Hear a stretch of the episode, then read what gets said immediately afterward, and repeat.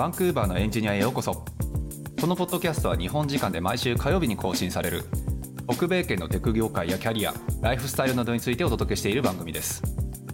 番組をお届けするのはサンフランシスコのスタートアップで CTO を務めるユうヤとエンジニアの海外進出をサポートする企業フロック代表のセナでお送りしております。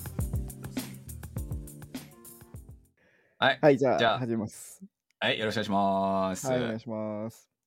さあつうわけで前回あれだったっけ、確かあの俺らだけで喋る会やったんですかねこれ多分あ、そうです。久しぶりの雑談会ですね。はい。ねえ全く中身のない会話をずっとするっていうくあの苦痛でしかない会話まあ、をずっといつも通りバンクーバーの家賃は高いっていうね、話高い。ねっていう話をしていたと思うんですけど、はい今日はじゃあ、えーゲスト会ということですかねまた。はい。で、前回多分、はいあの、後半にも言ってたと思うんですけども、うん、まあ、こっちの、えっと、UBC っていう、まあ、はい結構 UBC レベル高いですよね。あの、カナダの中でも。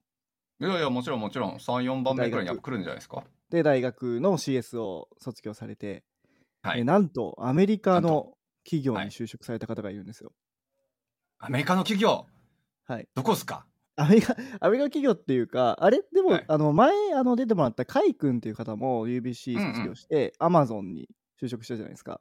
そうよね間違いない。あれも一応アメリカの企業に就職したってこいやもちろんもちろん。まあアメリカの会社、まあアメリカ資本の会社っていうのかな言い方がちょっとわからんですけどねグローバル企業にじゃあまあ就職されてっていうことかなと思いますが、まあ今回もじゃああれですか？非常にじゃあアメリカの有名な多分会社さんに有名な勤会社にめられたと。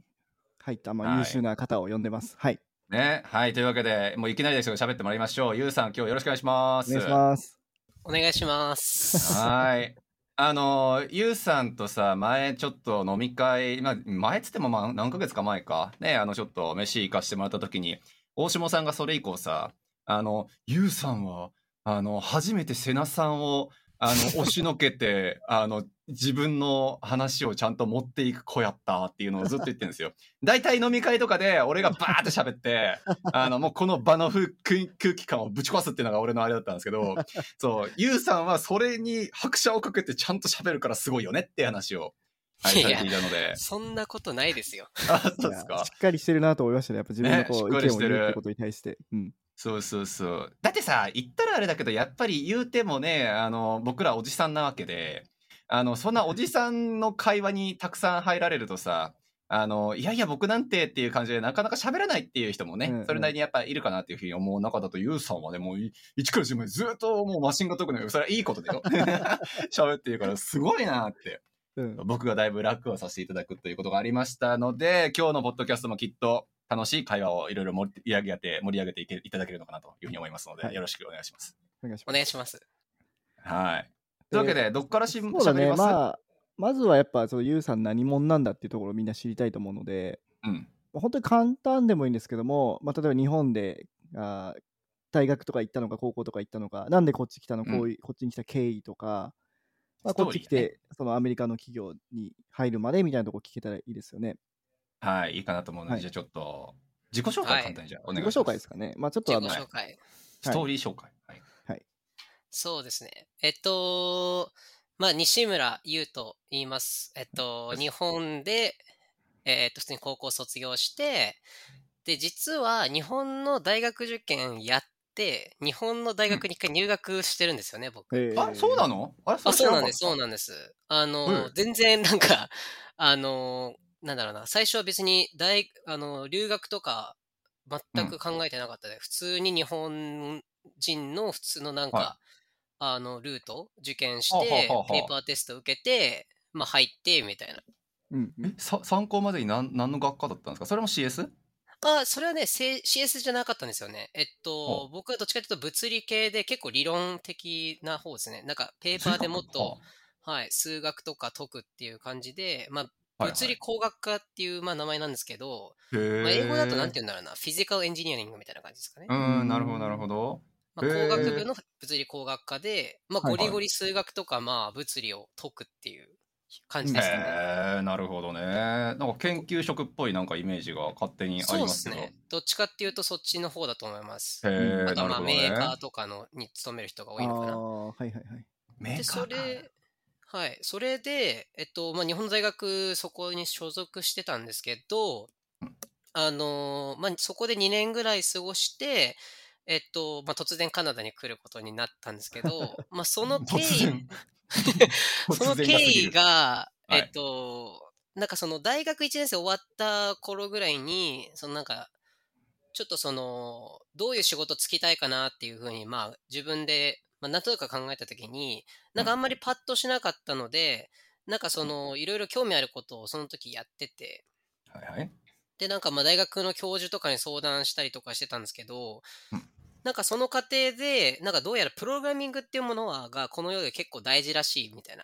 はあ、なるほど。まあなんか当時流行ってたんですよね。松尾豊先生っていうあの有名な東大の AI の教授あーはいああ、はいはいはいはいはい。いると思うんですけど、その方が書いたその AI についての本それはまうんあなんか一般的に AI についてどういう、AI とは何なのかっていう話す話だったんで、なんか専門書ではないんですけど、うん。だそれを読んで、なんかその、なんていうんですかね、映画とかでしか見たことなかったね、そういう SF ポチックな話を。だだからそれがもっと現実であるんだなってなった時に、なんか面白そうだな、なんかコンピューターに関することをもっとやりたいな、みたいな。へなるほどね。それが、まあ、まず一番最初のきっかけですね。なんかそれをやって、なんかエンジニアってちょっとやってみたいみたいうん。なんかはあ、なるほど。な。いわゆるシステムエンジニアというか、ソフトエンジニアというか、ーうんなんかそういうのをやってみたいな、みたいなのがあって、うん、なるほどですね。入りはそんな感じだったんですよね。で、それで実はその名古屋大学に在籍してる間に、うん名古屋のスタートアップの方で、えっと、エンジニアとしてアルバイトして、おうその全く独学だったんですけど、まあ、未経験、まあ、スタートアップあるあるだと思うんですけど、未経験でもね、うん入れて、学生だからまあやる気があるっていうことで入れてくれたんですなよるほどね。はいはいはいはい。それで、一回その会社さんでお世話になっていくうちに、なんかこうんうエンジニアってどういう仕事すんのかなみたいなのが大体分かってきたりとか、ああ、そうだったんですね。うん、なんかその大学行きながらもちょっとエンジニアとしての仕事をやる上で、なんかどんどんどんどん興味が湧いてって、うんうんなんかその専攻をやっぱ変えたいなって思ったんですよね。その物理工学からっていうことですよね。そうです、そうです、そうです。うんうん。あの、やっぱり物理工学もコンピューター使わなきゃではないんですけど、どっちかというと、うんうんなんだろうな、それを使ってなんかシミュレーション、物理的なシミュレーションしたり、物事をなんか物理学の法則にのっとってちゃんとこう、なんだろうな、法則にのっとってるのかっていう実験で使ったりとか、うんああ、なるほどね。はいはいはいはい。だからあんまりその、いわゆるエンジニアとしての仕事としては結構かけ離れている感じうなんですよね。ーん、そうだったんですね。で、あんまりそれで仕事するっていうイメージもな湧かなかったんで、うんうん。ちょっと専攻変えたいなと。あの、当時、うん日本ではあんまりコンピューターサイエンスっていう学科はなかったんですけど、まあそうようんね。情報工学みたいな。そうですねあれもね。名古屋大学、あ、僕名古屋大学に行ってたんですけど、ごめんなさい、なんかこのタイミングで言うのもなんだけど、大丈夫。ちゃんとキャッチアップしてるから。名古屋大学が当時その、えっと、コンピューター学科みたいなのを作り始めてちょうど1年目ぐらいだったかな、うん僕が大学1年生、2年生ぐらいの時に。やっぱそこになんか入ってみたいなと思ったんですけど、うんうん。日本の大学って本当になんかこう、そういうところがまあ、硬いというか、なかなかそうのん学校内でも学部間のトランスファーっていうんですかね、転学っていううの、んうん。はいはいはい。これができないんですよね。えー、そそううなんですね。なんかまあ僕もちょっと覚えてないんですけど、あのーなんかね、空きがないとできないんですよ。そもそうんも。誰かが退学するか留入念するかみたいな。なんかその定員がぴっちり決まってて、みたいな。ああ、一人くらいずれようが別に関係なくねって思うけど。いや、僕もそう思いますよ。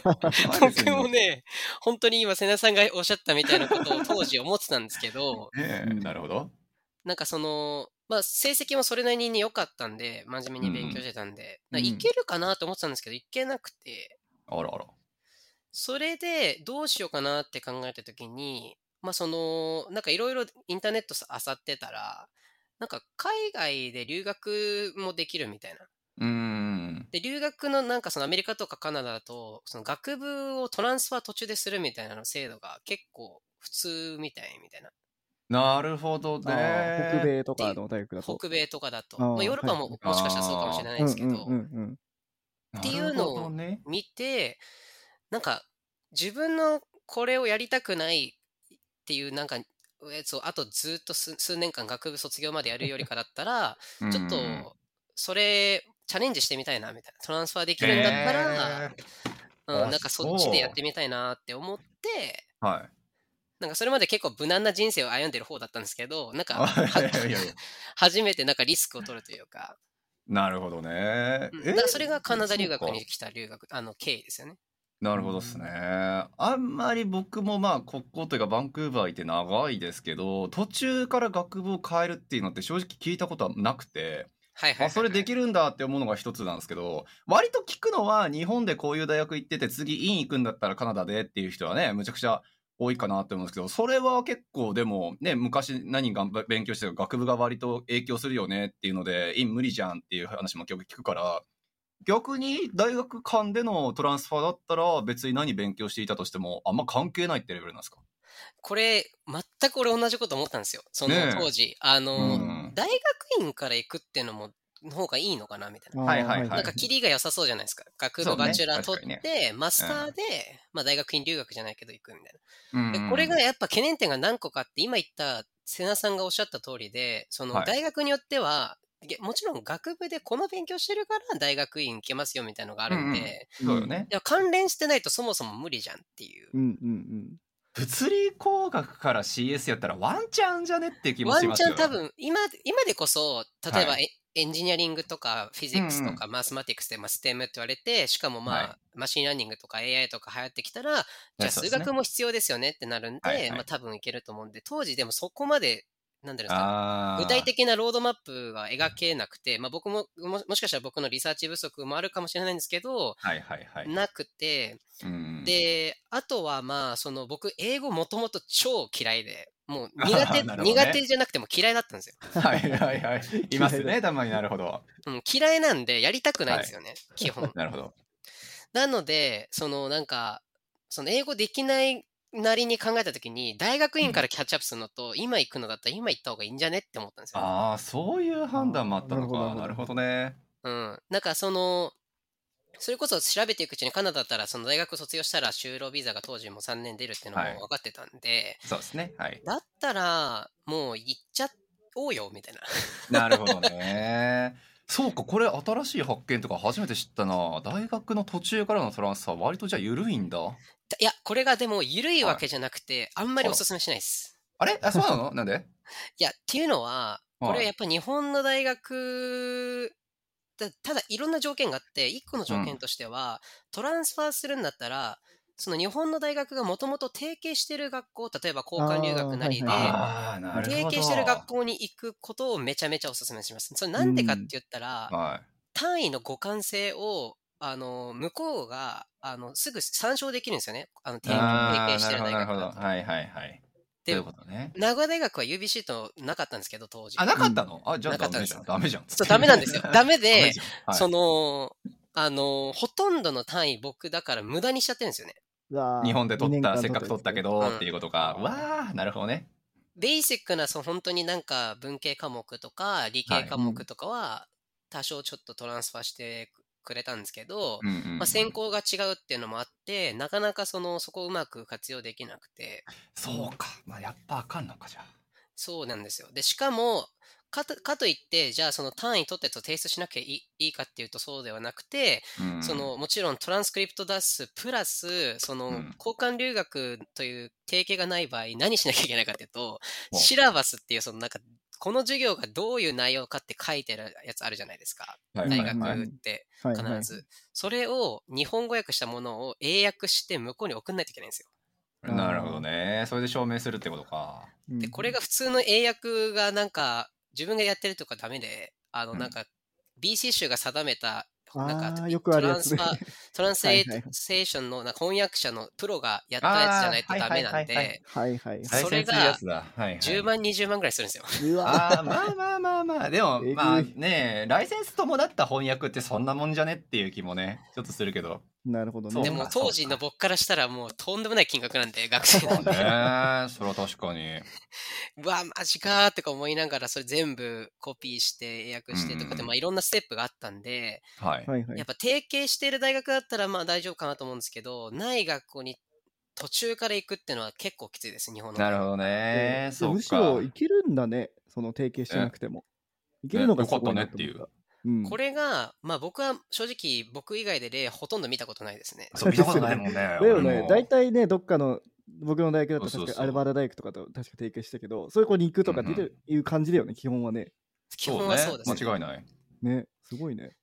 なので、僕の場合は特殊だったのと、あとは BC 州の制度にいろいろ助けられましたね。うーん。っていうのは、実はその UBC に行く前に僕2つの大学も行ってるんですよ。お名古屋大学以外。そうなんですあら、。そう。はあえランガラと あ SF ーどっちも行ってるんですよ、僕。はあ、なるほど。あ、そうか。ランガラも言ってるのか。なるほどね、なるほどね。ね。ランガラも SF も行ってるんですけど、じゃあなんで行ってるかっていうと、僕専攻がゆあのコンピューターサイエンスじゃないじゃないですか。うんうんうん。で、途中から UBC のコンピューターサイエンスのやつに編入しようと思ったら、コンピューターサイエンスのなんかベーシックなやつは取っとかなきゃいけないみたいなね。うんよくある、なるほどね。よくあるじゃないですか。はいはい、ありでます、ね。それすらもない場合は、もうカレッジや他の大学で取るしかないんですよね。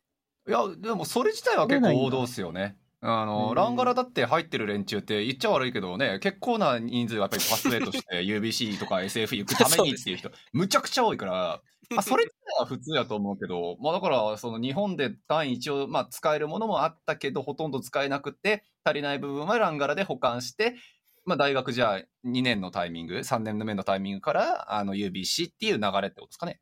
そうです、そうです。それでまあ日本で取ってた単位がまあ成績良かったりとかしたから、まあそれがなんか評価されてというか、なんとか UBC に入れたっていう感じです、ね。はあ、いや、結構、じゃあ、茨の道をいきなり入る前からもう歩まれているということで。全くお勧めしないです、これは もう。名古屋大学に2年いて、そのはい後何年、何年かかったんですか？ランガラえっと、もそうだ名古屋大ね。学に2年いて、はいランガラに1学期だけ行って、学期か SFU に1学期だけ行って、はいその、うんえっと、えっと、1学期って大体3ヶ月、4ヶ月ぐらいなんで、ですねはいはいだから名古屋大学2年、その後 8, 8ヶ月ぐらい、えっと、ランガラと SFU にそれぞれ4ヶ月ぐらいいて、その後 UBC に入ったって感じですね。それは何年生から入ったことになるの ?3 2年生から入りました。あ、2年生から。おうなるほど。じゃあ、大学行った期間に。としては4年間って感じ？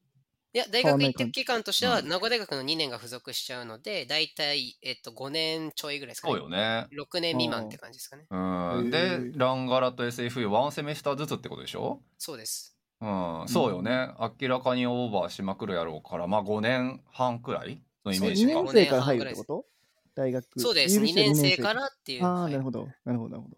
そうよね。名古屋大学に行ってたのも2年生の多分途中とか。2年生終わってから、名古屋大学終わってからなんで、丸々2年が、まあ、ほとんど、まあ、くっついちゃった感じですよね。そういうことねなる。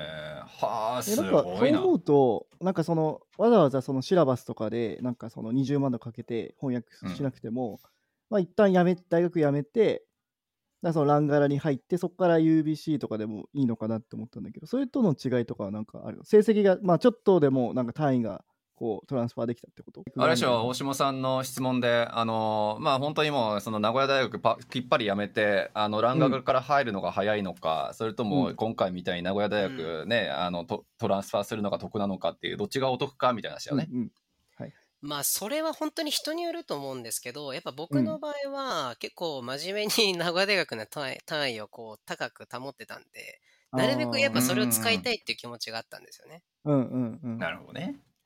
なんかそういうこっちの大学の難易度がわからない部分とかがいろいろあったので、まあうんできるならうん名古屋大学の単位も使うっていうのは選択肢として考えてたんですけど、まあでも瀬名さうんんだったり、えっと、ゆうやさんが今想像してた通り、うん確かにもうリセットっていう意意味で、うんもうこっちからは、うんあのもう全部やめてっていうのは全然できると思います。うん。なるほどですね。まあでもそれにしたって、ランガラワンセメスター、SF ワンセメスターで、さ、その後、UBC っていうのって割と相当早いなっていうふうには思うから、まあそれは一応名古屋大学の単位あったからっていう部分がそれなりに影響してるのかなって思ったので、まあお得っちゃお得よね、やっぱり。そうですね。まあそこまで頑張る、もう、ふうに決めれば、もう覚悟を決めればいいかもしれないですね。なるほどなねどね。いや、素晴らしい。でもともう一個いいですか？ちなみに、うん交換留学先ってなかったんですか？名古屋大学？そうそうそうそう。うんありましたね。何個かあったけど、うんあのーやっぱね、それは本当大学によって全然色が変わってきてて、まあ、今はちょっとわかんないんですけど、名古屋大学当時別になんか国際色豊かな感じの大学ではないんですよね。例えば、うん東大とか慶応とか、うんあとは他の有名な大学が京都大学とか、なんかそういう本当に有名なとこだったら、まあ UC バークレー、UCLA いとか、まあうん UBC うん。も絶対その中に入ると思うんですけど、そういう交換留学先があったと思うんですけど、ちょっと言っちゃ悪いですけど、あんまりなんかこう、パッとしないというか、当時はね当時はね、なるほど、はいはない。はいはい。な、な、えっとね、あった、カナダもあったな、えっと、カルガリー大学があったかなあ。あ、はい。カルガリーアルバータ大学じゃなくてカルガリー大学？そう、アルバータ大学じゃなくて、カルガリー大学そうかなんですよああ、あるんだ。アルバータやったら。らワンチャンちょっと興味あったなって思うけど。うん。なるほど、なるほどそう。まあかそれもありましたね。なるほど、そういう意味でちょっとあの興味が湧かなかったのかな。で、ちなみにごめんね、なんか、その UBC にした理由って何なの？そうね。UBC にした理由は、うーん、本音言っちゃうと、あんまりなくて、えっと、まずカナダがいいっていうロジックは、まあその、なんですかね、就労ビザが取りやすくて、卒業した後に。で、アメリカが近いからマーケットも、その人材としては、あの、全然需要があって、うんとかっていう、うんそういうのがあってカナダにして、で、当時、オンタリオ州と、えっと、BC 州を、まあ、二大大きな州まあ、なんで考えてトロントた時に、とバンクーバーみたいな感じだよね。そうです、。そうです、そうです。うんうん。ただ、トロントにある大学、まあ、もしくは、その近くにある大学はいはい。だと、まあ、有名なところだと、ウォータールーだったりとか、はいはいトロント大学とかがあると思うんですけど、うんうんうん。そこは実は CS の編入ほとんど取らないんですよね。あそうなんだ。特にウォータールーなんてもう聞いたことないですね、僕。あ、そう。え編入で CS 入るって超むずいと思います。えー、知らなかった、それは。まあ、でも UBC が逆に行ける理由は何ってちょっっと思うけど、ゆるい。それが UBC は、うんこれ本当にマジで穴場だと思います。あの、ー。CS 生を、その、あの、アメリカの大学もそうなん、トップの大学そうなんですけど、だんだん、はい。その編入生受け入れなくなって方向性に行ってるんでうすよね。んうんなるほどね。高校、高校からダダイレクトでその大学に入った子が、まあ、1うん年ぐらいそのジェネラルなコースを取って、選択として、はいはい。ゆあのコンピューターサイエンスを専攻にするっていうパターンを、やっぱどこも取るようになってて、ああ、うんそうなんだ。なるほどね。なので、そのトロント大学もウォータールー大学も、もう当時からもう編入するってなったら、もうとめめちゃめちゃ高い GPA も、まあ、もちろん必要ですし、はいはいはいっ。ていうなんかその、あとは BC 州の方がトランスファーのそのプログラムがやっぱ充実してる風に僕は見え受けたんですよね。はいああ、さっき言ってた助けられたってね、はい言ってたやつですよね。BC トランスフー。ァーっていうリあのソースもありますし、うんそのなんかそういう情報を見たときに、やっぱ BC 州の方がその可能性は高いなっていう、なるほどね。リスクは取ったけど、やっぱ打算的なんで、僕はどっちかっていうと、いやいや、やっぱ結構そこの確率をどれだけ高めるかみたいなのは結構考えてましたね。いやー、えー素晴らしい。だからお金とか単純にお金もそうじゃない？やっぱアメリカはもうさ高かったでしょやっぱりいや、高い。いですね。アメリカはやっぱ一番最初に考えますけど、うん僕当時トランプ大統領だったんで、アメリカが。ああ、嫌な時期やね。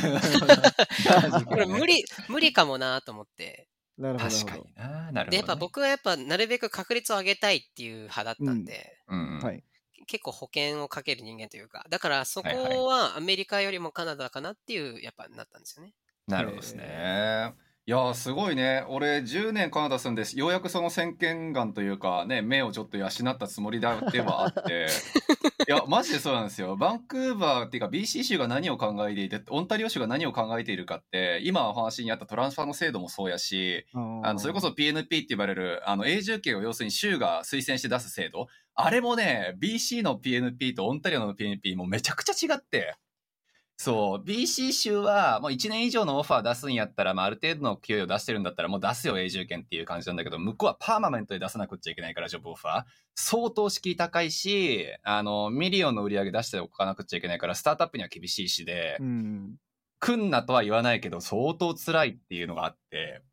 だから本当にそういうのをちゃんと学生のうちからいろいろ嗅覚があるっていうのは俺すごいことだなっていう すごいよねすごい。完璧なリサーチ力じゃない？マジで。ええ おいや結構そうかもしれないですね。なんかもう、ね。これってきなんか気になったものをめっちゃ調べるみたいなうんのは、はなんかその不安がりなんですよね、結構意外に。いはいはいはい。なるほどそのね不安を取り除くためにできることだったら全部やるみたいな。いや素晴らしい。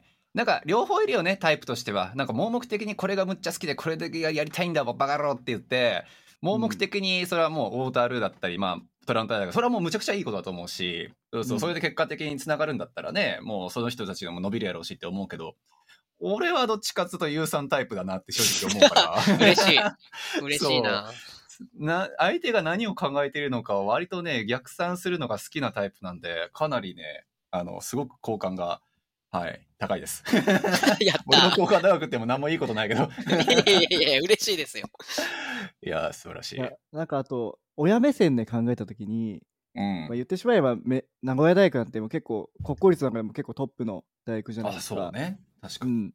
でそん中そこ行ったのにえせっかくそこ行ったのにまたなんか行くの？しかもお金かかるじゃんみたいな感じで。まあ親的には大島さんはパパやからね。そう思うのって、それまあもちろんね親の理解もあると思うんですけども、うん。まあ、どうやって説得したのかっていうのはすごい気になったところですね。確かにね、なんかその、実は面白いのが、親以外が全員そういう同じようなこと言いましたね。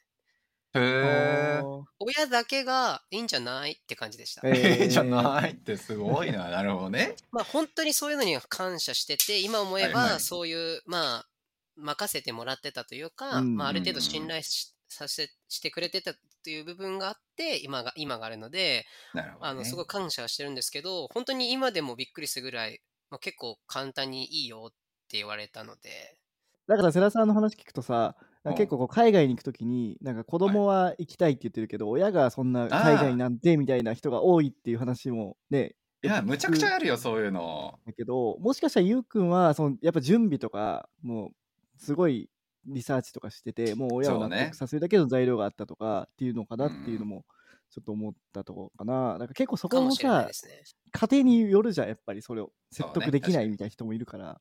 うん。うん。いねやそうよね。私はそこに行きたいのっていうのだけでね納得する人はまあそれはまあ いるかもしれへんけどそれを信頼と呼ぶのかっていうのもあるしね。まあそこまでやっぱりねリサーチされてるっていうのは、うん。そういう意味でも安心材料になるのかもねって話ですよね。うん。そうですね。そうだよね。うん素晴らしい、はい。どうする大下さんのねそれこそお子さんがあのこっちの UBC 受かったんだけどなんかこういう理由があって東大行きたいんだっつったら。いやめっちゃ難しいよねやっぱり。ね。とかさアメリカの大学行きたいとか言い出したらさ あそうねアメリカのめっちゃ難しいよね。あまあ大島さんまだか可能性あるんじゃない ?H1B あるしほら。うんまあいやでもさそのやっぱ学費とか考えるとさやっぱりね,、まあカナダのね大学特に UBC とかは。すごいいいいい環境だなとか思うから。ねこれだけねトップティアな方々と喋ることができていて。いやちょっとそあれだよ。そろそろあれだよ。視聴者もユウさん結局どこで働いてんのって多分結構疑問に思ってる人が ぶっちゃけいると思うから。あこれタイトルつけた方がいいかなタイトルつそうだね。ちょっとタイトルつけよう、タイトルでもううん言ってしまおう。でまあちょこれどういうふうなこれ大島さんが引っ張ったと思うんだけどこれどどどういう感じでカミングアウトするのこれ？あー。ちょっと、じゃあこれ CM 挟んで。CM そんなもんねえけど、あそうかあるんだっけ？はい。そう。でもでもさちょっともう少し聞きたくてごめんね。うん。あもちろんもちろん。CM 挟んだんだけど。はい。あの英語の話やっぱみんな気になると思うんですよ。ああ確かに嫌いやそう大嫌いだったっていう話うんで,、うん。でしかも、えこっち来て2年生から入るって相当な英語ないと厳しいじゃないですか。そうねどのタイミングでこう英語力を上げたのかとあとは勉強方法とかも聞いてみたいですね。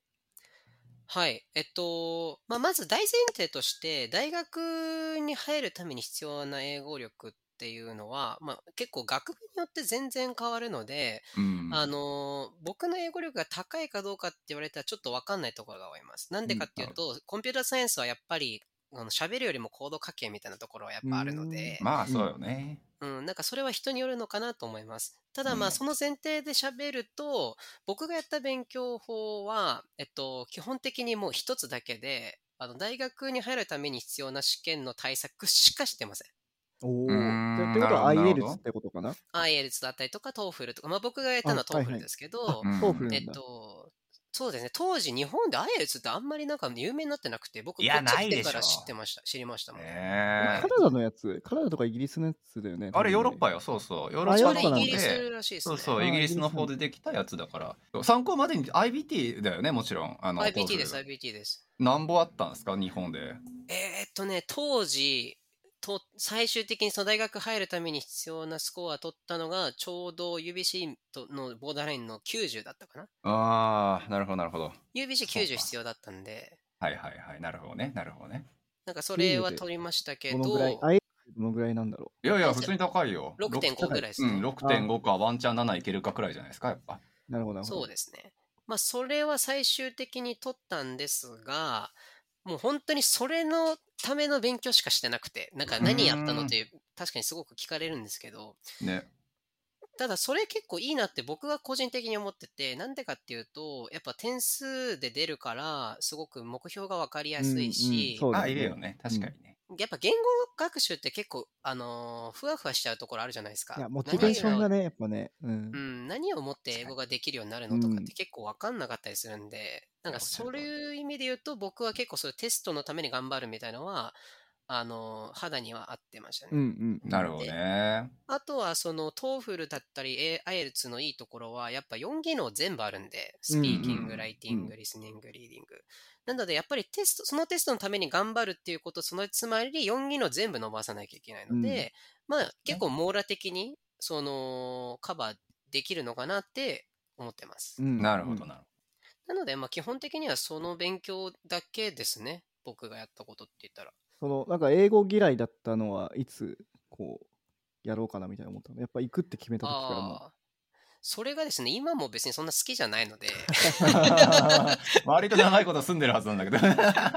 なるほど、ね。なんかその、え、まあ、英語に限らず、そもし、多分、語学学習多分センスないんですよね、多分僕。ああの、90取ってないって言われるとね。いやいや、あのーまあ、最初ほんとひどかったんで、うん最初多分やった人はわかるんだけど、大体みんな60ぐらいで取れるんですけど、僕55ぐらいだったんで、その平均より下っていうか、はいはいはいあの本当にできなかったんで、本当苦しみながらやったって感じですかね。いやでも、苦しみながらでやれるのって、やっぱ若いのかなって思ってしまうのは、これおっさんなんだろうな、きっと。やめよう。やめよう。いやいや、本当に多分ね、こういう、多分こ僕も今もうできないんで、そういうことが。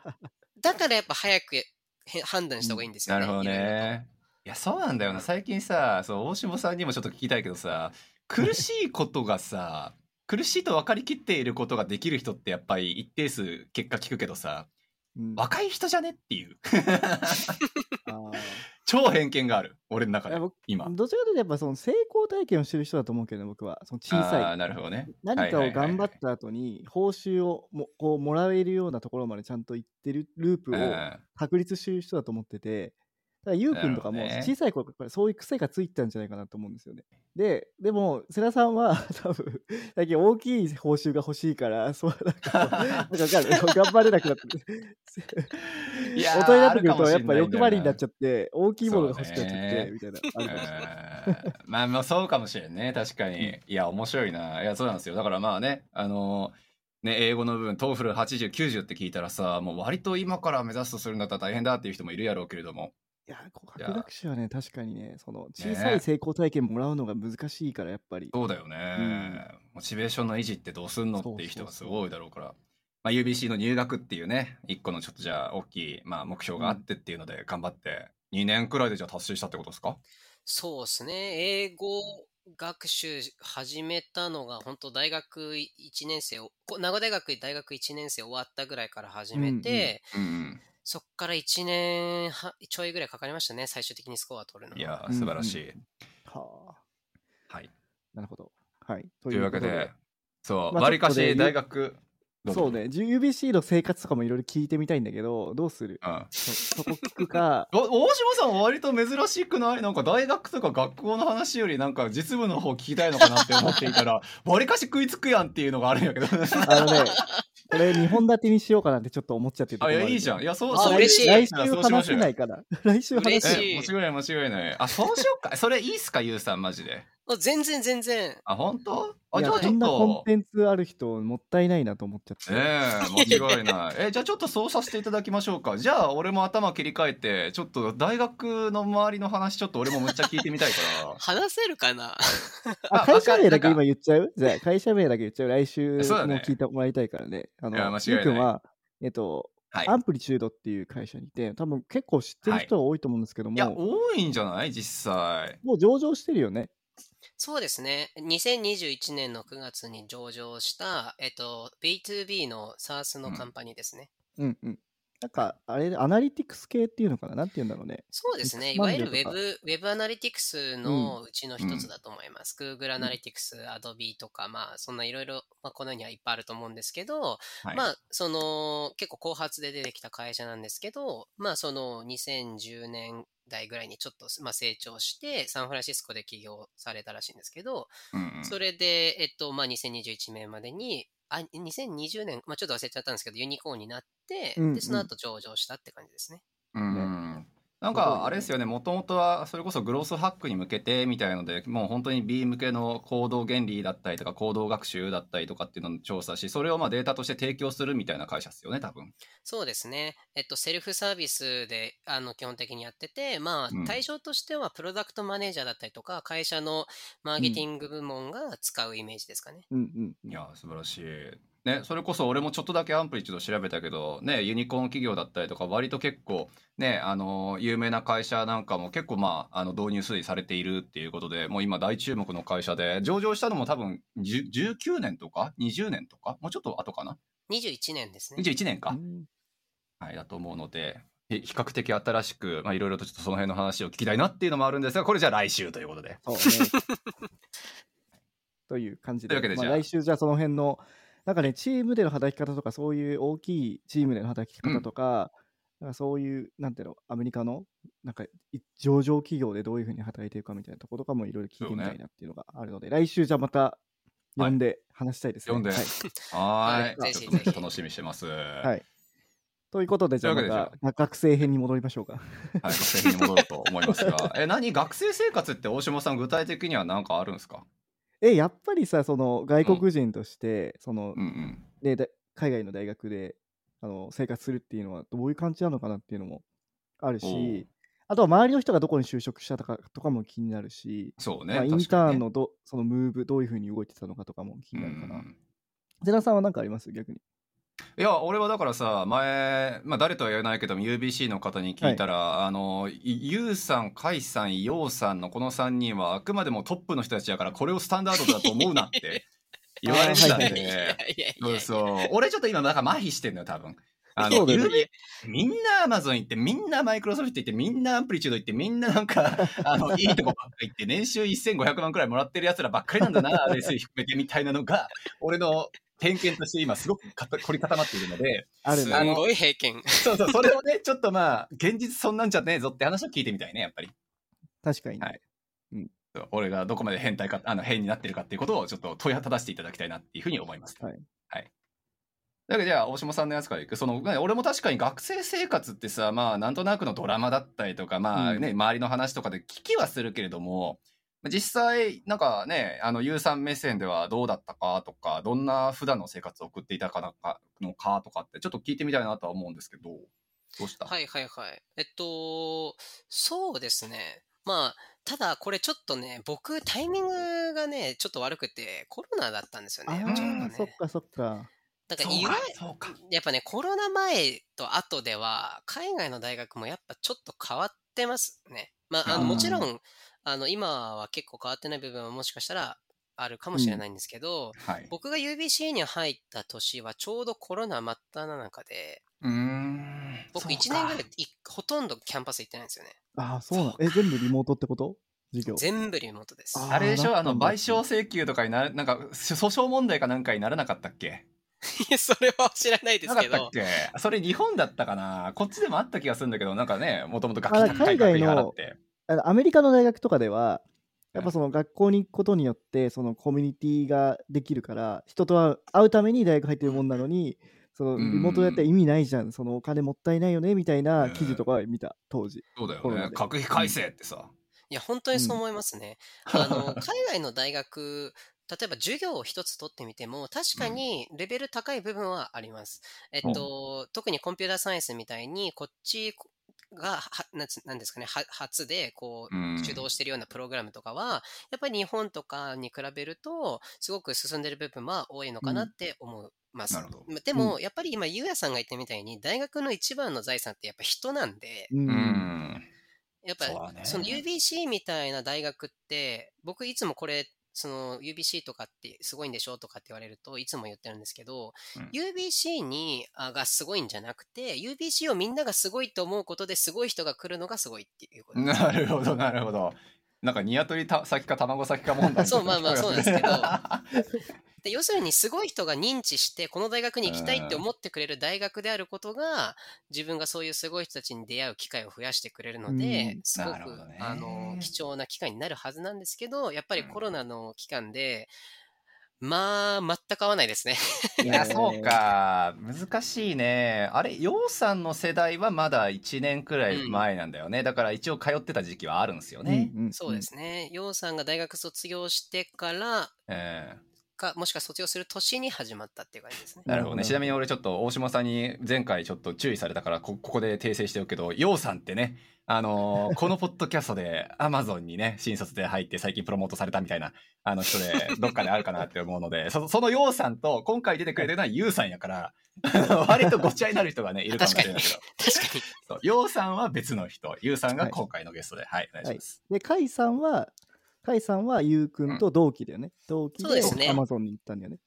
そうです、そうです、そうです。はい、全員こね、このポッドキャストエピソードあるかなと思うので、ぜひ見といていただければと思いますが。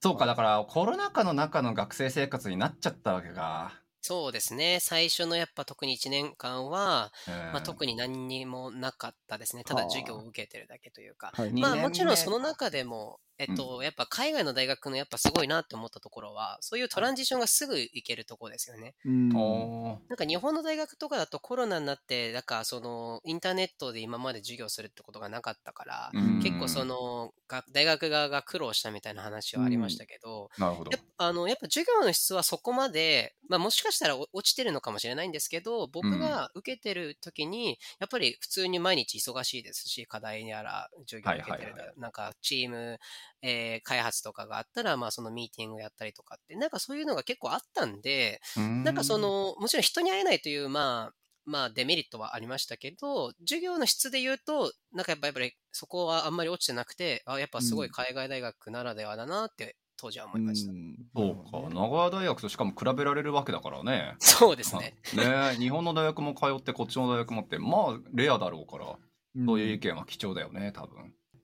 他はそれこそまあなんだろう学生生活っていうとさ、まあ、やっぱりその人と会うっていうのももちろんあるんだろうけども、まあ先生のさっき言った質やったりとかさっき言ったまあねねなんかどのレベルの人が実際教えてるのかとかさどんなすごい人かとかってはい。あんまり想像つかないけど、うんうんうん。だからこれは本当 UBC の凄さを目の当たりにすることは結構多かったですね。え普通に大学の授業であの先生してる人がどこどこ有名な、えー国際会議で、まあ、発表してるとか普通にありますし、うんうん。なんか UBC、そのアカデミックで生きてる人たちってその大学を結構転々とすると思うんですけど、うん会社を転職するみたいな感じで、普通にもうじゃあ MIT でこの前まで研究してたよって人が、あ,、はい。の、学部生の授業を教えてたりとか、ね。ああ、あの、スイスの、何でしたっけ？えっと、有名な工科大学、あの、うんの大学で教えてましたよとか、うん。あとは結構インダストリーから来てる人も多かったですね。マイクロソフトへでー。 research engineer やってた人が、うん、なんか今 UBC では研究者になってるとかっていう。いやそうなんだよな。これ聞いてる人はさなんかふわっと聞いてる人もいると思うけど割と俺もそれは感じてて例えばさっきちょこっと出たけどアルバータ大学とかって俺のすごい尊尊敬する人で歴本純一さんっていうねあの情報工学ですごい有名な人がいてアキさんとかがね確か知ってたんだけどあのそうアキさんってねそのトレジャーデータの方ね。そう最近ちょっと 注意するようにしてるから。そうそうあのねとかそうあとランガラってねさっき言ってたあのヨウさんもちょっとあユウさんユウさんもちょっと言ってたあの学校あるけど、まあ、あれも確かにパスウェイ的な学校なんだけどあのマイクロソフトで確かアジャイルマスターかなんかかな？ずっとやってたっていう人が教鞭取っていたりとか、うん。割とおおっていう人が多いのはこっちの大学のやっぱりすごいとこだとは俺は思うよね。ん。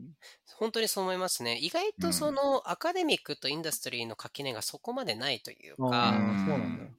うん、なんか日本ほどそこまで、あのー閉鎖に、閉鎖的な感じはしないですね。日本だとはいはい。なかなか、じゃあ例えば Google でエンジニアやってた人が、えっと、東京大学の情報工学を教えてるみたいなお話は、うんまあもしかしたらあるかもしれないですけど、僕はまあ少なくとも聞いたことがないですし、なるほどね。なんかまあそういうのが結構普通にあったので、うん。なんか学生がリアルに自分のしその将来を考える、まあ、キャリアパスを見つけやすいのかなってすごい思いましなるほどなるほどね。えーインダストリーとそのね確かにアカデミックの垣根っていうのはすごい面白いなと思ってて大下さんもそれで言うんだったら CS の卒じゃないですか日本で。はいはい。そのなんかやっぱああったんですか？こここはここまではインダストリーここまではなんかアカデミックすごいなんか垣根が高いなとか感じることないよねとか UBC 羨ましいなとかってやっぱあるんですか？いやー、わかんないな、その辺。わかんないっすね、ちょっと僕。それぐらい多分閉鎖的なんだと思う。わかんないぐらい。ああなるほどねた。いや、うんわかります、わかります。うん、で僕の大学は割と新しい大学だったんでそのうんメーカーの、メーカー系の研究者とかを引き抜いて教授にしてるとか多かったんですけどでもそれそれが新しいから多いよって言われてたぐらいだからもしかしたうんらそれはあの先進的なことだったのかもしれないですね当時はなるほどね。うんいや面白い。そうっすね世界で世界とのやっぱボーダーがあるんですかね僕のあの教授あのイギリス人だったんですけども、うんまあ、よく言ってたのはなんかその学会国際学会とかに行ってなんか日本人がこうなんかあの喋ってたりして質問されるらしいんですよね。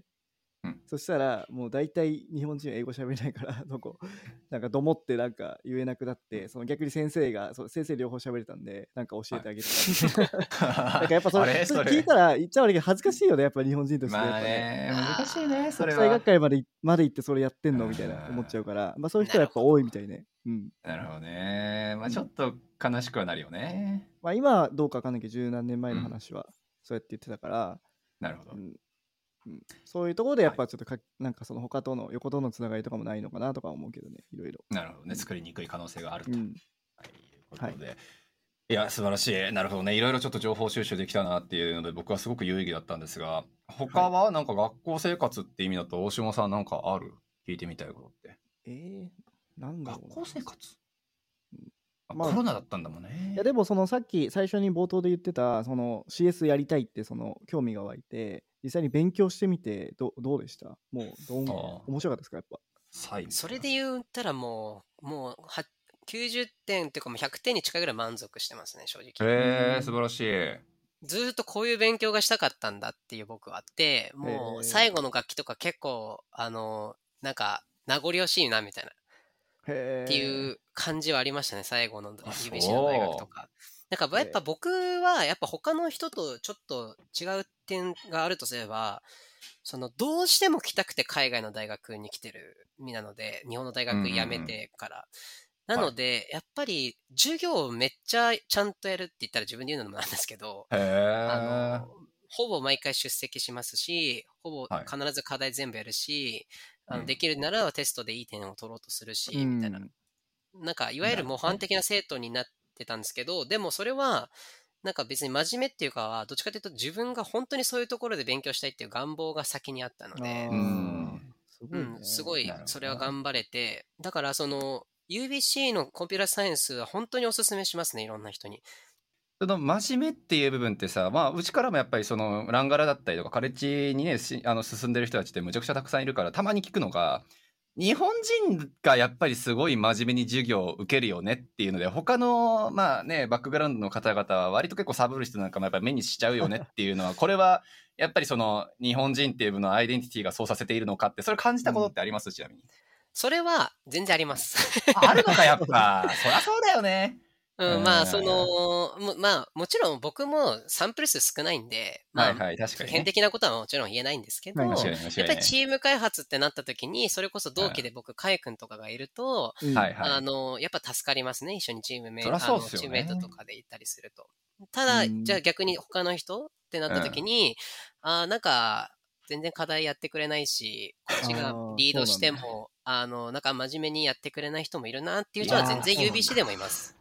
いや、そういうもんなんだね、やっぱり。だからさ、結構、なんだろう、俺の方にやっぱクレームとまで言わないけどさ、こういうカレッジってこういうクラスメートで、私はもっと、なんか国際色豊かなユニバーサルなチームの中で、あの、楽しいなんか研究だったりとか課題プロジェクトだったりとかっていうのができると思っていたら、周りがこんなんだから、あの、結果的に日本人でつるんじゃいましたっていうのを、特にさ、まあ、その、キャリアをベースにして、こう、かね、なんか、ユウさんみたいに、あの、CS で、とかエンジニアになるためにっていう風な形で言ってる人はそんなこと言わないけど、割とさ、日本人ってやっぱり英語に対するコンプレックスが高いから、語学留学感がまだまだ抜けずにこっちの大学行ってる人もやっぱいて、で、そうなるとどうなるかって言ったら、まあ、ね、あの、必要以上に日本人と絡まないみたいなことを大学に行ってでもやっぱりそれを実践するっていうのが、まあいい人もいるんだろうけど、うんまあ結果としてそれで真面目に授業を受けて真面目に結果を残してる人たちとにか人たち過去日本人とも絡まないっていうのをねなんか正義としてる人も割と見るから果たしてそれってキャリアとして見るんだったらどうなんだろうねっていうふうに思うところはあったんですけど、まあ、とりあえず日本人はじゃああの真面目ってことですかね。いや、真面目だと思います、本当に。真面目っていうことですよ。真面目。いや素晴らしい。はい、じゃあそんなもんすか？そうですね。いや、なんかあとはなんかプロジェクト学習っていうか、チームを組んで実際にこうやることが多くて、なんか前言ってたんだけど、ゆうくんが。でだからもうその時点で Git を使うことが前提だから、それはもう自分たちでも Git とか GitHub の使い方を覚えてねみたいな前提で、なんかそのチームで、なんていうんですか、プロジェクト学習っていうのかな、やってるっていうのは、やっぱすごい、やっぱその辺も実践的だなって思ったし、そうだよね。そうですね。結構実践的な内容は、まあ僕うんはコンピュータサイエンスを日本で勉強してるじゃないわけじゃないので、まあはいはい。コンペアはできないんですけど、はい。うんうん。実践的だと思います。あの、やっぱり話を聞いてる限り。はいはい。あの、UBC はやっぱ理論的なものは、どっちかというと、えー3年生、4年生になってから、えーっていう感じですし、まあ3年生、4年生の状態でも、やっぱりそのチーム開発だったりとかが普通にあるので、プロジェクトすごいよねうんなるあんまほどねないと思う、うん。多分日本は。だからなんかプロジジェクトをそういう、それやってよかったなってすごい思う瞬間が何個もあって、例えば、あの、例えばプロジェクトをやるときに、その、なんですかね、アブストラクトなゴールがあって、それうをん。リクエアメント何かって自分たちで、こう、なんですかね、こう細かくしていかなきゃいけないじゃないですか。じゃあうんタスクをうんうん、誰々がこれをやるってなったときに、それをうん、こういうものを作りたいっていうものだけじゃそれはできないんで、じゃうんあ、それをやるためにどういうパートが必要なのって。で、これでも別に仕事する人だったら全員当たり前のことだと思うんですけど、そうだよね。うん。そういう当たり前のことを、なんだろうな、大学側が、まあ言わずもがな、そのチーム開発をやることによって、なんかこう自然とやっぱ身についていくんですよね。やんない、逆にやんないと課題でいい点数取れないから。うんうんなるほどねなるほどねなんかそそれってさ、日本はさ、多分あの、し新卒で入った後の研修期間にそういうのやると思うんだよね。教えられるが会社が教えんだよねうん。なんかそれをやっぱ学生時代からやってるのは本当に実践的だなと思ったし、いやうん素晴らしい楽しいよね、多分授業もね。授業楽しいですね。まあ、うん。何で一番授業でストレス感じるかって言ったら、その教授とのやりとりじゃなくて、チーム開発でのチームのチームメイトの、まあ、言ってしまえば足を引っ張られたりすると、そこでストレス溜まるんで、いやそりゃそうだよねだって。あくまでも UBC の授業自体は本当に僕はずっと楽しかったです。うん、うん。素晴らしい。いやこれはあれです。ね UBC の多分進学率が上がりますね いや、本当おすすめしますよ。だって CS 学部でこんなに編入性が、あの、空きがすごくて、あの、しかもトップ大学として名を連ねられていながら、コネクションも結構豊かっていう大学って、そこまでないんで、やっぱりそれなりの大学って入るのに難しいですもん。いやそうよね。本当にうちのスタッフでね一人トロント大学にお子さんが行ったっていう人がいてはい。そうそうまあ都度ちょっとどんなことやってんのかって軽くだけ聞いてたけどもう本当にクソ大変そうだったもんねやっぱり、うん。だから編入っていう形でね今回入れてっていうところとっていうわけでまあ結構俺ここまで聞いてるとさ UBC イコールすげえやつらの集まりって聞こえそうなんだけどまあさっきのちょっと俺のお願いではあるんだけどあの これが当たり前なのかっていうね。周りの、まあ、人ねもちろんまあ全員言うわけでもないし個人名はもちろん伏せていただければと思いますけどはいはい。なんかそんな神格化していいのかっていう俺をちょっとコテンパンにするエピソードとかなんかあったら？ああ、もうそれだったら全然ありますね。あ全然あるんだ。やべえやべえ。なんかどうしようもないエピソードがなんか。なんかそれこそ UBC 行ってる人、マジすごいエリートみたいなのは結構あると思うんですよ。まあ、特にカナダみたいに、あの、は大学数が多くなかったりすると、その一個の強い大学に、まあ、印象が引っ張られるというか、うんうん。まあ、あの、そういうのはあると思うんですけど、あの、まあ、当たり前の話、人数が多かったらピンキリなんで、あの金もキリも、それはいるじゃないですか。うん。ってなった時に、あのー例えばじゃあ、なんですかね、しまあ、下の方って言ったらあれですけど、下の方の、まあ、学生って言ったら、うん。正直じゃあ就職先も決まらないみたいな普通にありますし、え。っと、UBC だったらコープを使う人が多いんですけど、あの、はいはいあのコンピューターサイエンスの生徒はそうですよね。うんうん。それはなんでかって言ったら、えっと、インターンをゲットして、うんできればそこの会社、もしくは新卒の就活をするときに、そのインターンでの経験をレジュメに載せて、プラスに働かせるっていう意味が込め,、られてると思うんですけど、うんはい。そのコープすら入れないっていう人もいますね。あ、制限があるんだ、そもそも。コープってそう何全員がコープって何？コープっていうのは、まあうん。多分これ瀬名さんの方が詳しいと思うんですけど、はい。あくまでも UBC のコープは、えっと、例えばインターナショナルなスチューデントとかが、えっと、レギュラーターム、えっと、9月から12月と1月から4月のレギュラーターム中に働く権利をもらえるみたいな期間ですね。へー。あそうですね。本来、スチューデントビザだと夏しか働けないんですけど、夏はあの働けるんですけど、その他が働けなくて、で、そういう8、例えばカナダのコープとかだいいところは、8ヶ月のプログラムとかも応募できるんですよね。うん例えば、まあ、具体名をちょっと出したらあれなんですけど、SAP とか、あの、スプランクとか、やっぱそういう大手の企業でカナダの学生をターゲットにしてる場合、8ヶ月っていう、そのインターンだとちょっと結構考えられないぐらい多いんですけど。あの、そういうプログラムを普通に用意してきて、で、コープを使うとそれにアプライができるっていうのがすごい大きなメリットです。はいはいはいな。るほど。だから、ただ、ちょっと俺は、ここに聞いてる人たちの中ですごく勘違いしてほしくないのが、大学が提供しているコープっていうのと、最近なんか巷でコープ留学だとかって言って、よくわかんない留学をおすすめしているコープとは全く違うものだからねっていうのは、これは言わなくちゃいけなくて。大学のコープセクションは、やっぱすごい優秀だもん、俺らから見ていても。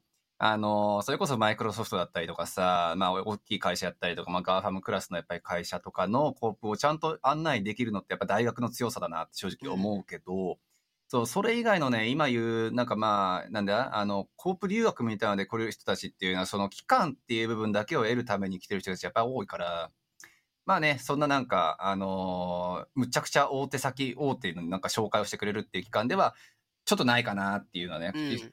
伝えておければなと思いますが、まあ、でもそうよね、UBC のやっぱりコープセクションってすごい優秀なイメージが俺もずっとあって、あれは、ただ、あまあ、はいそうですね、UBC のコープセクションが優秀かどうかっていうのは、実はうん。結構人によるんですよね。それなんでかっていうと、まずコープセクションに入れない人も全然いますし、うん入れないまあ、入れなかった人は想像する通り就活まず難しいと。まあで、ね入った後に、じゃあ、インターン約束されてますかって言ったら、これもされてないんですよね。さっき言ったみたいに、結局コープって制度なんで、その、うん自分の 能力を底上げしてくれるものでは何でもないので。あの、やっぱり普通にインターン見つけるこように、あの、コープでも、あの、コープのジョブボードに応募してってそういうのをやんなきゃいけないので、コープに入ってから、あの、インターンが確保されるっていうのは全くないですし、えっあと、入っても見つけられないっていう人は全然います、UBC でも。なるほど。クラスメイトというくりがすごく難しいとは思うけど、あの、ユウさんのその CS の学部を受けていった学、まあその年の人数のうち、どのくらいの人が取れなかったのかって、なんとなくのイメージあります？えっと、コープの、に入ってからのインターンを探すってことですかね？そうですね。はい。うんと、それは、えー結構これは時期が関係してくると思うんですね。うんマクロ経済が悪かったりすると、やっぱりそりゃテク系、そうだよね。うん。テク系うんもインあのインターン生ももちろん影響を受けるんで、ねまあ、年によって全然違うっていうのはあるんですが、はい。例えば、えー僕らがまだ、え2年生、1年生ぐらいの時、まだコープ始めてもいないぐらいの時は、うんうん。実は結構簡単に Amazon だったりとか、マイクロソフトに入れたイメージなんですが、僕らがインターンの時は本当に厳しくって、うんえっ、と、特に3年生、4年生となってた時は、僕の観測範囲だと、例えば200人いたら、うーん、まあ10%が、ああ、なるほど。えーいいとこに入ってればいいって感じですかうんね。いわゆるて、あの、まあ、セナさんでいうとこのティア1っていう企業に うん10%が入ってれば、まあうん結構いいって感じですかはいはい。ねやっぱ、なるほどね。まあ10%はもしかしたら言い過ぎかもしれないですけど、まあはいでもその、そこら辺って感じ。20%もいかないかなっていう感じです。シンプルにマクロ経済の話していいんだったら、だからコロナの時じゃないですか？な、なってすぐでしょ？あと、コロナもそうですし、あの、はいあれですね、去年の、えリセッションか、はいはい、あのリセッション 10, 期間月くらいからですよね。かぶりますし、まあ、えっと、いろんなことが、まあ、マクロ経済は起こるんで、タイミングはもちろんあるんですけど、はいはい。うん、なんか UBC の CS 出たら絶対にマイクロソフト入れるとかは、まあないですね。まあ間違いないよな。そんなことあり得るわけだとし当当然ないよねっていうことで。えでもそこはでもフロックの観測範囲とほぼ似てますね。逆に言うと2021年はうちももう大盤大盤振る舞いで、もうみんなアホみたいに就職してたし。そうそうそうそう。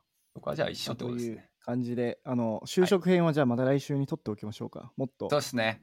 その、ね、どうやって、どうやってそのね、だってあアメリカの、ちなみにさ、アフアメリカの会社に直で雇われてるそれともバンクーバーオフィスがあるの？アンプリチュード。